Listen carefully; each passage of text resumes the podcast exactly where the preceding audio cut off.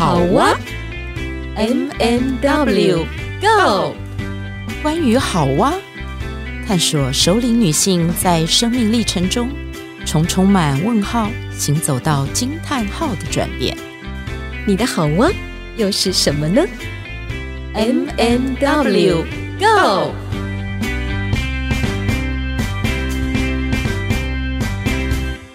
Hello，亲爱的听众朋友，你今天有没有感觉到幸福指数很高呢？我是 W Witch，那你的幸福指数有多高呢？Witch，你刚刚听我的声音，觉得呢？呃，如果以一百分来讲的话呢，我想有九十六分。是 是，亲爱的听众朋友，大家好，我是 M 马德琳。我们说到这个幸福指数啊，就会想到说，我们年纪越来越大的时候呢，有没有去思考未来我们想要跟儿孙生活在一起吗？还是有另外的打算？那现在有很多的养生村啦，或者是有什么轻盈共居啊等等，好多不一样的生活居住形态出现了。Witch，你有没有打算未来生涯的规划，或者是住居生活的规划？你是怎么样子的想法呢？其实我很早以前就有想过，我觉得说我们的社会里面，其实女性会活得比较长，有统计数字，是的，我们会比较高龄。然后我们活得比较久，那我就在想说，你知道女生哦，其实是很爱这样子，就是有有闺蜜啊聊天那个的。嗯，所以我自己会想的是说，我如果到了某一个年纪，我会希望说，只要我还能够行走啊，还能够独居的话，或者不管是伴侣还是不是还在身边嘛，我会觉得说，很重要的是我们要跟我们的可以聊得来的好朋友在一块，那个比较靠近，嗯，而不是跟儿孙住在一起。因为那个已经是几个不同世代了。对，我也是这么想哎，因为我觉得我们年纪大了一点，我们就要当黄金女郎。哎，黄金女郎，对不对？在我们哎，我要说小时候吗？小时候看过了黄金女郎。对，这个片子很多人可能都没有看过，那我们可以讲一下黄金女郎。你知道那个黄金女郎，我觉得他们实在太可爱了。他们其实当初在这部影集里面，他们就是合住在一个大房子，对，而且是在佛罗里达州那种气候啊很宜人的地方。那四位黄金女郎其实也已经有两代，因为其中有一个是另外三位的其中之一的母亲，所以他们是两代。但是就是都有一点年纪了。那个时候我看那个片的时候，我觉得实在太可爱了。我不晓得你对谁印象很深？呃，我记得有一个个子非常高的，然后是不是他的妈妈就是那个个子小小的那个老太太？应该是，因为它里面的四个组成啊，都是。呃，五十多岁，那其中有一个就白兰奇，我不晓得是不是你说那个子最高的，他是在呃丧偶之后，他为了要征求室友，才跟那个呃罗斯陶乐蒂跟苏菲亚，就是这罗斯陶乐蒂的母亲，叫白头发那位一起啊、呃、同住这样子，嗯、等于是他们母女三位是白兰綺的室友，然后他们就一起过这样的退休的生活。所以你看那个那个片子已经是哦。一九八五年到一九九二，那这个片子你看它，哎，它播出的时间也颇长的，对，很久，二零二二一九八五啊，你继续说，我算一下，有七年了，好吗？三十七年呢，三十七年到现在，对，到现在了，对，他们当初播就播了七年。哇，真的是！所以你看，其实，在西方，像现在我们在讲的抱团养老，嗯，这个概念早就已经在欧美地方就是很流行了。好像早先最先起源是在丹麦。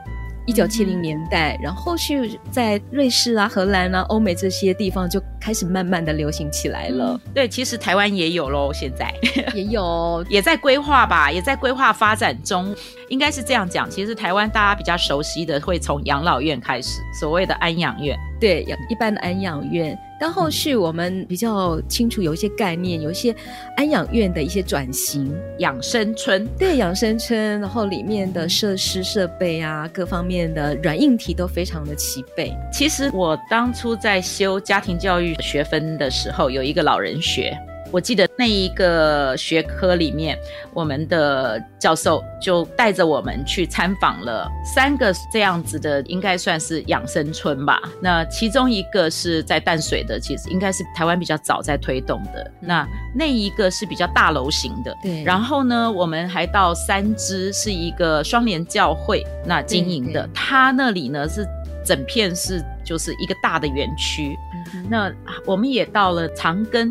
林口长庚那边，那它其实是长庚医院跟他们企业在那里规划的。嗯，但是那个地方那个时候去，我觉得哦，这三个以环境来讲，我非常喜欢，就是三芝那个双联那个养生村。哦、你知道，我觉得说我们大家都会想环境这件事情，然后就觉得啊，在大自然里多好。可是，哎，现实是这几个讲起来。哪一个很符合现实？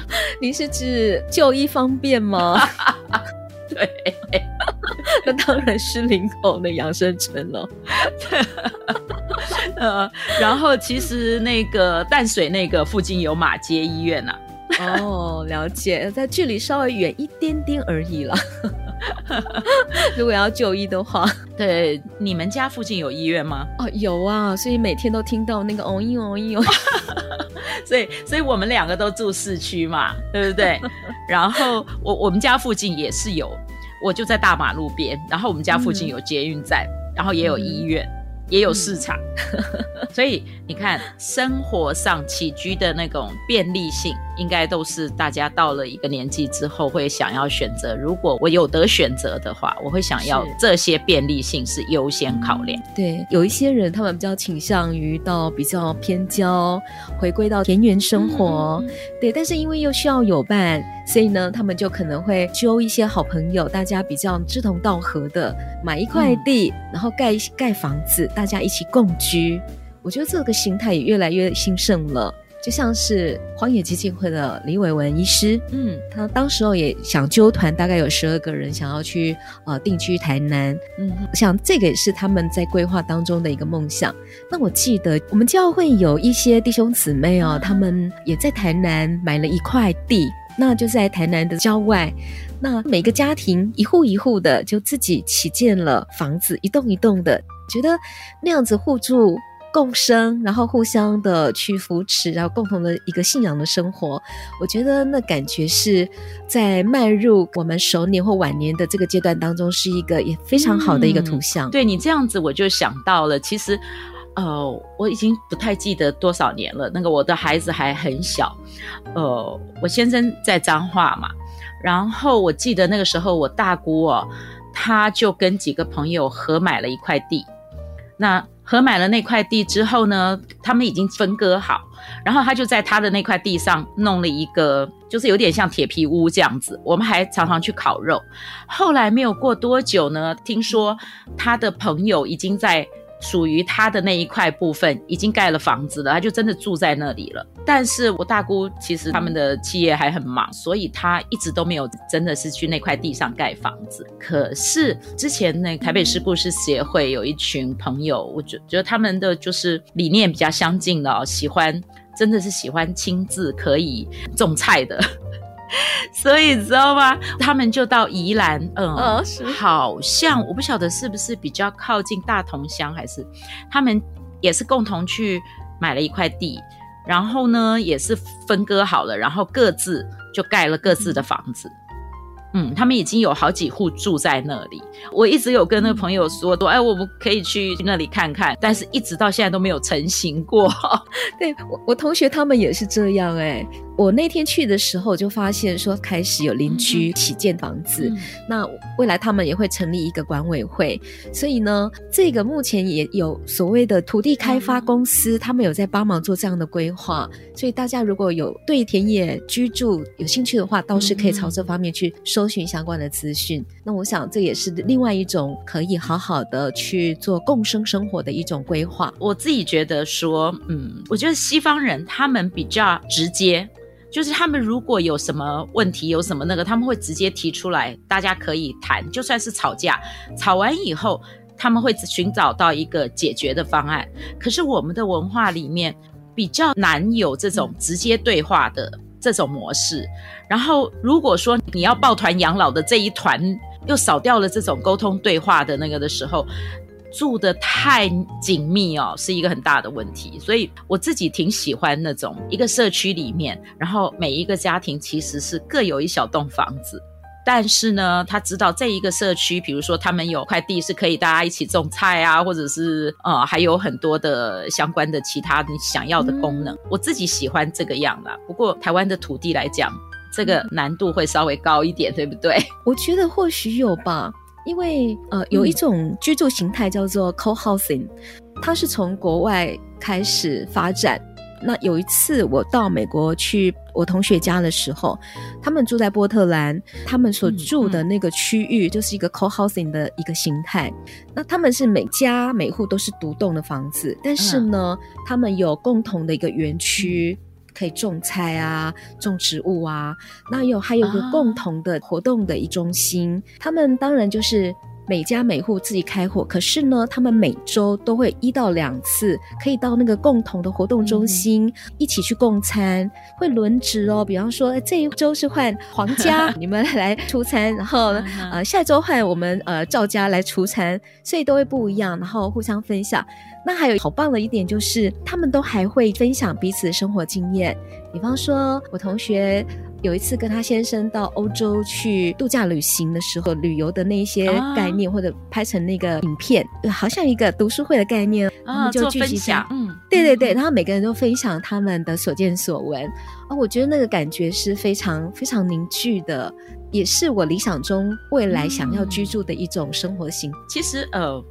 这个是我们我们刚刚在想的那个方向，有一点是我自己可以找到几个志同道合的、比较能够聊得来的、有共同想法的朋友们来抱团，然后做这种共生社区。其实台湾现在也有一些民间企业啊什么的在做共生住宅。他们把它叫做共生互助嗯，一个园区。对，共生互助住宅，有的是像是一个社区型的，那也有的是那种像是那个，你知道我们捷运站不是都是这种复合型的捷运共构宅？嗯对对对，我最近看我一个朋友分享的一个连接，呃，就讲到有一个健康共生宅，那这个社区他们好像还在规划发展中，它叫做多元化的全龄空间。哦，那他就说里面其实可以有你上课啊，可以有学习的那种。场地啊，跟教室，但是呢，嗯、它因为叫做健康共生宅，其实它里面有一个部分提供了银法族的一个新形态的居住模式。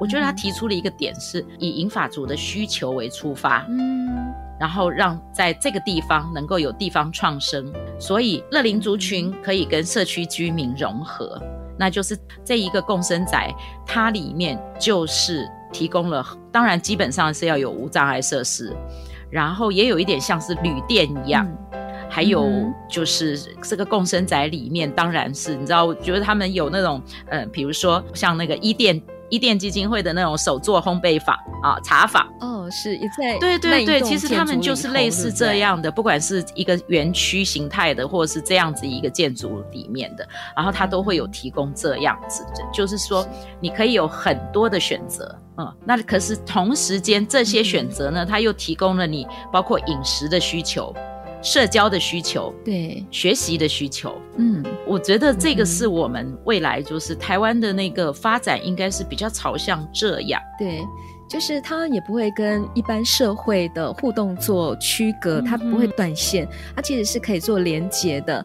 然后又结合到可能是目前呃民间的一些店家有相关性的，或者食衣住行娱乐方面都可以连接一起，在这一个环境区域当中进驻，然后互相打造一个可以互利共生的一种环境形态，觉得蛮好的耶，这也是另外一种选择。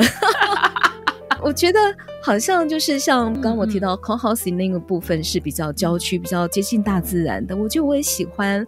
但是有另外这样的一种考量方式哦，就是可以跟社会连接的生活便利，也是可以达到一个非常好的生活的品质。嗯、这个我也好喜欢。所以我们我们想要的都很多，怎么办 啊？一样可以轮流 long stay，但是我告诉你，千万。这个所谓的轮流 long stay 这件事情是有一点那个的，我觉得这个 long stay 不要在这个各个儿女的家里 long stay 就好了。对对对对，那就恶性循环。不过坦白讲，就是知道，其实很多人都跑到东部去租一块地，或者是买一块地，然后或者是自己盖一个小房子，在花莲、台东。嗯、现在越来越多听到朋友常常就说：“嗯、啊，我要我要回台东去。”我要回花莲去。对，现在有好多的人移民到台东，我最近听到的大部分好像台东比较多。其实哈，我跟你讲，我我们真的是要常常跨出去。这个这个也是好哇节目，我觉得未来的一个方向就是，我们以后可能要做行动录音。啊，非常好，那规划下来，我们就会有一个正大光明的理由可以出外旅行。对，其实我跟你讲，真的不知道。那呃，我我想要跟大家。分享一个，其实就是我去年走阿朗伊的时候，走完阿朗壹以后，大家最后本来是那个游览车就载到左营高铁站，可是呢，我跟另外一个朋友，我就跟他讲说，哎，接下来还是有假期哦，我说我们要不要考虑留在台东多住两天？那结果呢，他就马上跟另外一个朋友再商量一下，就是跟我们一起去走阿朗壹的一位朋友，那朋友就说好啊，你知道吗？后来我们去住他那个地方，那地方很有趣。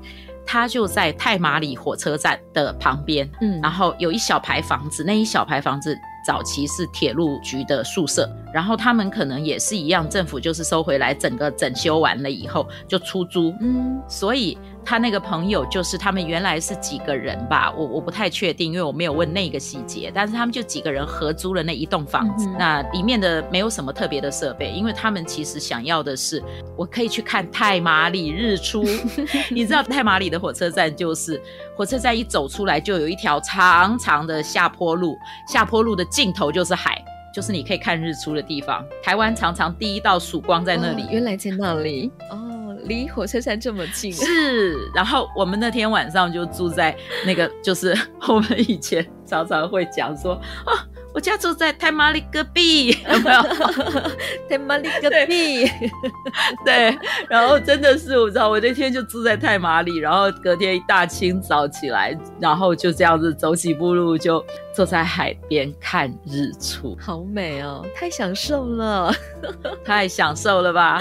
所以呢，好哇节目就要开始哈。进入到一个状态，是我们要常常去搜寻各种那，也欢迎所有的听众朋友提供我们一些讯息啊，我们很可以分享给所有就是目前可能还在工作、还在职场上没有这么多时间去做这些搜寻啊，去这样子去享受那个悠闲的看海日子的朋友。我们可以做这一个扩大视野吧？对，真的太好了，把我们节目的脚步跟这个幅度可以扩大一些，还要把手张很大。